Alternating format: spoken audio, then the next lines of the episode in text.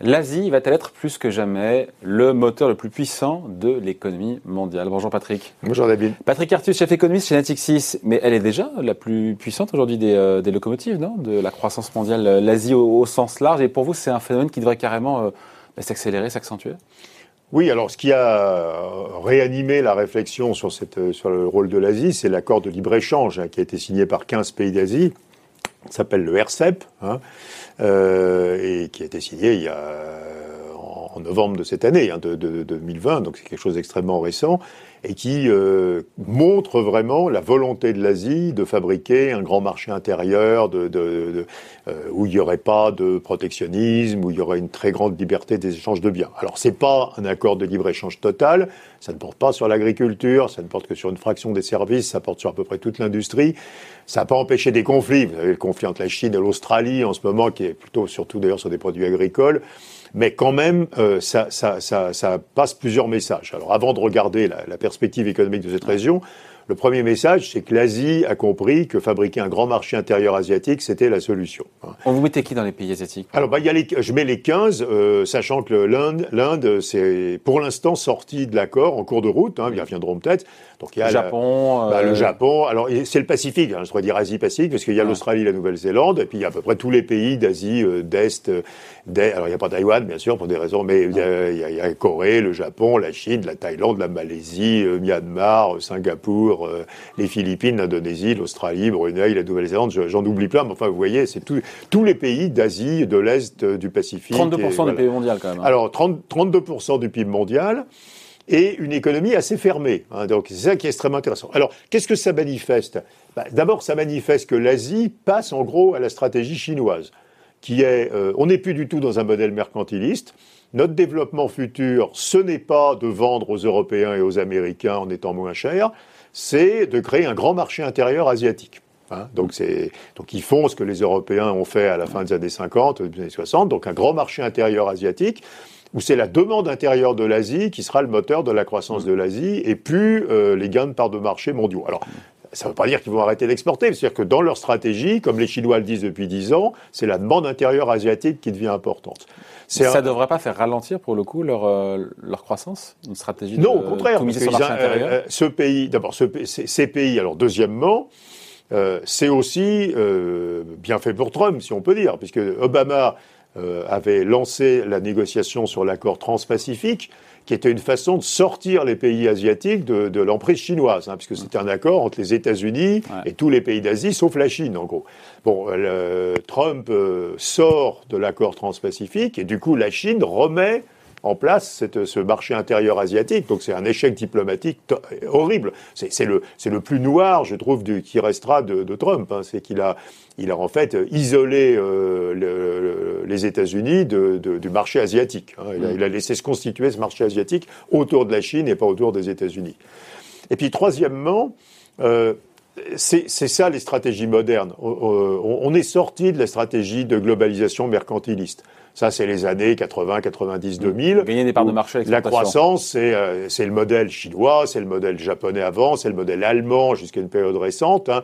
La croissance, c'est pas ma demande intérieure, c'est je gagne des parts de marché à l'export parce que mon taux de change est déprécié, parce que mes produits sont très bons, etc., ou parce que je contrôle mes, mes, mes coûts de main d'œuvre. Ce modèle-là, il est mort. Enfin, il n'est pas mort, j'exagère. Bon, enfin, ce modèle-là, c'est plus le modèle du futur. Parce que d'abord, euh, dans les pays d'Asie, les coûts salariaux augmentent, hein, donc mm. le, gain de compétitivité devient plus faible.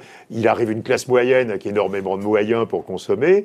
Et puis parce que euh, parce que euh, ce modèle-là, il, il, fabrique des échanges trop lointains. Hein, c'est on retourne vers des chaînes de valeur plus courtes parce qu'on ne veut pas des chaînes de valeur tendues sur la terre entière. Donc il, donc il s'adapte à ce nouveau modèle qui est un modèle beaucoup plus régional. Alors, il faut voir que l'économie d'Asie, c'est une économie qui est, quand on prend ces 15 pays, qui est assez fermée. Hein. C'est pas une économie très ouverte, c'est une économie qui est plus fermée que les États-Unis. Euh, vu autrement, vu d'Europe, par exemple, nos exportations vers ces 15 pays, c'est 3% de notre produit intérieur brut. Hein. Et donc, même s'ils ont, je parlerai de leur croissance dans une minute, une croissance forte, ça ne va pas du tout nous tirer. Si ces exportations vers l'Asie augmentent de 5% par an, C'est 5% de 3%, ça fait 0,15 points de croissance, donc c'est très petit. Donc c'est une région en croissance forte, mais c'est une économie assez fermée qui dont va on ne bénéficiera pas. peu. Alors, on en bénéficiera indirectement, parce que nos entreprises peuvent être en Asie, Ouais. bah, bien entendu. Regardez le luxe, euh, c'est déjà le cas depuis longtemps. Regardez les, euh, les constructeurs automobiles, regarde bon, les, les gens qui purifient de l'eau, enfin tout le monde, les, les entreprises du bâtiment et de la construction. Mais euh, nos entreprises en profiteront en étant là-bas pour produire et pour vendre. Euh, L'exportation de l'Europe vers ces 15 pays d'Asie, ça va pas tirer euh, visiblement là. Et c'est encore moins aux États-Unis. Aux États-Unis, c'est 2% du PIB. hein. Et puis, deuxième chose, ces pays ont un gros problème, c'est qu'un pays, c'est le vieillissement démographique.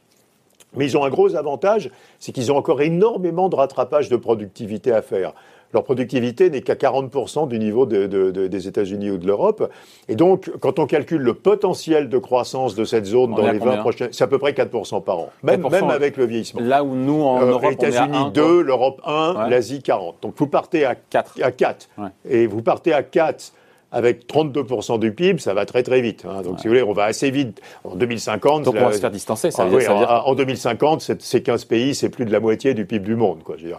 Et puis, honnêtement, euh, ça veut dire que pour toute entreprise euh, européenne, c'est un choix. marché qui est totalement incontournable. Mais à nouveau, c'est pas un marché d'export, c'est un marché de présence locale incontournable. Donc, on dit quoi? On dit que les pays d'Asie euh, auront une croissance beaucoup plus forte que nous, qu'on va peu en bénéficier, sauf si nos entreprises sont sur place. Alors, nos entreprises vont en bénéficier, évidemment. Ouais.